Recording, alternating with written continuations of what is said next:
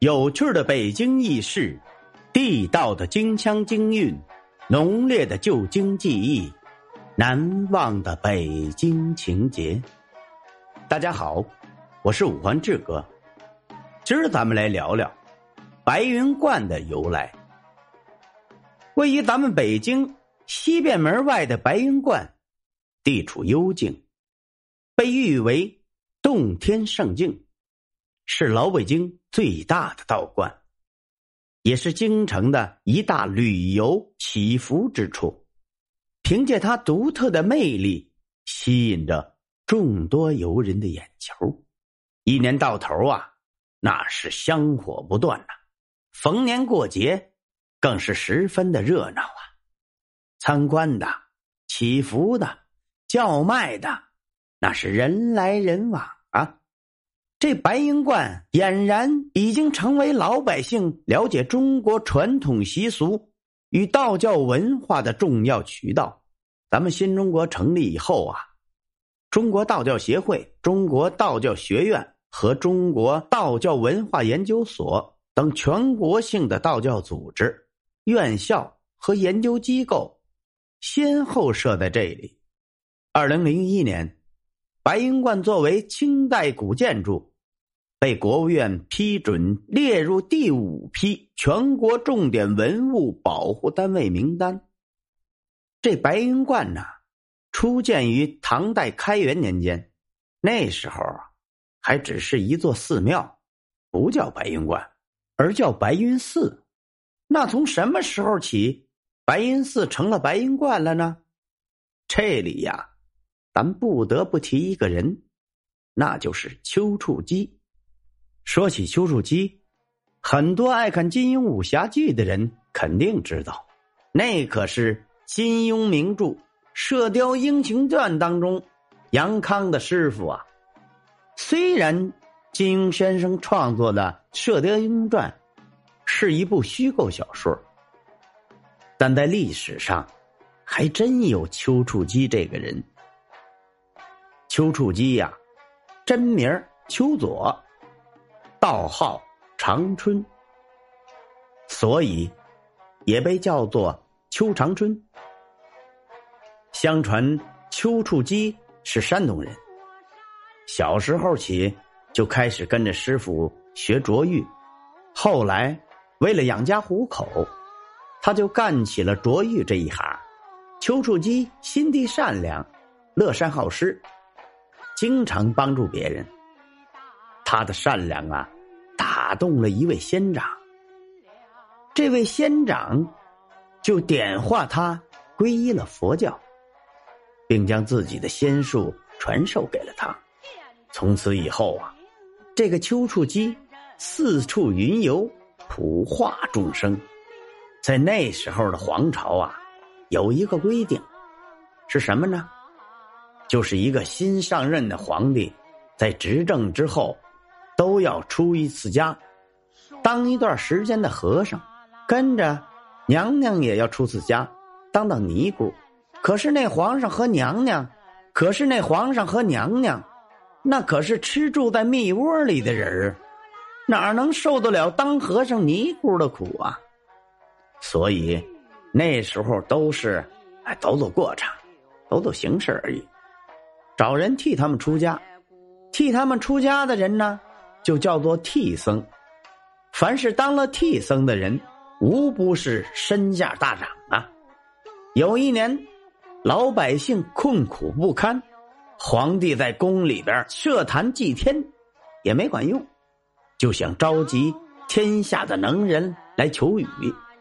这时候，娘娘举荐他的替僧白云寺王长老来求雨。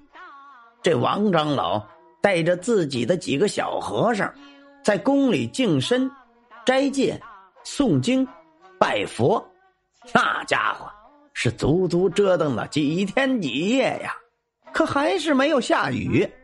这皇上一气之下呀，罚了那娘娘半年的俸禄，并且下令打了王长老一百大板，把他赶出了宫。接着呀。这皇上颁发圣旨，下了一道皇榜，上面写明谁能求下甘露，普救众生，重重有赏。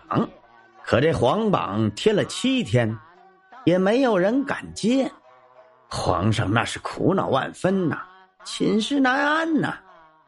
嘿，正在第八天头上，皇帝忽听大臣来报，说有一个老道士把皇榜接了，声称能够祈福降雨。这皇上听了，赶紧派人把这位老道士迎进了宫。这位老道士是谁呢？啊，不是别人，正是那丘处机。丘处机运用法术，手托金瓶。口念真经，挥洒琼浆玉露，不一会儿啊，就只见风云变幻，天空顿时阴沉了下来。接着几声炸雷，甘露飞洒，大雨淋淋呐。这家伙是连下了两天两夜呀！皇上那家伙是高兴坏了。封了丘处机仙师的美名，并加以重用，还赏了他许多的金银财宝。这王长老听说邱老道施法给求下雨来了，心里别提多难受了。哼，这牛鼻子老道不知施了什么妖术，竟求下雨来了，反而我倒被赶出了宫。不行。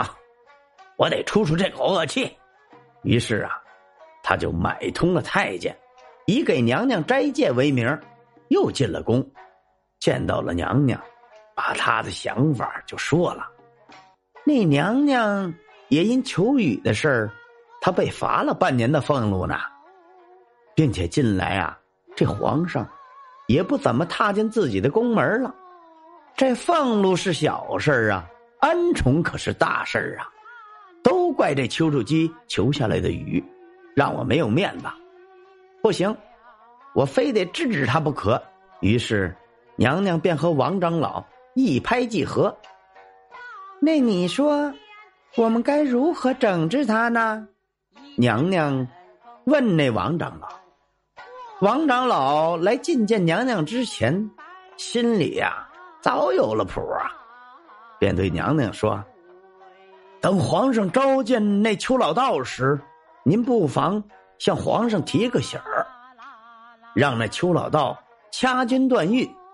当年张国老不就有掐金断玉的本事吗？皇上既然称丘处机为仙师，他一定也能掐金断玉。如做不到啊，咱就借这个事儿把他赶出宫去。娘娘听了，心想。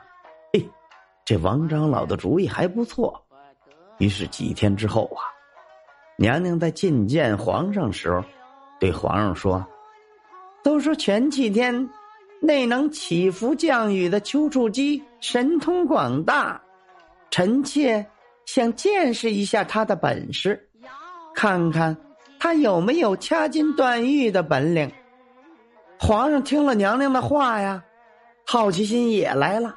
他也想看看丘处机的本事，于是啊，这皇上便命人把丘处机叫来了。这娘娘把丘处机叫来之后的结果怎么样呢？他们到底得逞没得逞呢？今儿咱们就先聊到这儿。好了，如果您喜欢这个节目，欢迎您订阅、转发、评论、赞助，您的支持就是我前进的动力。咱们下期再见。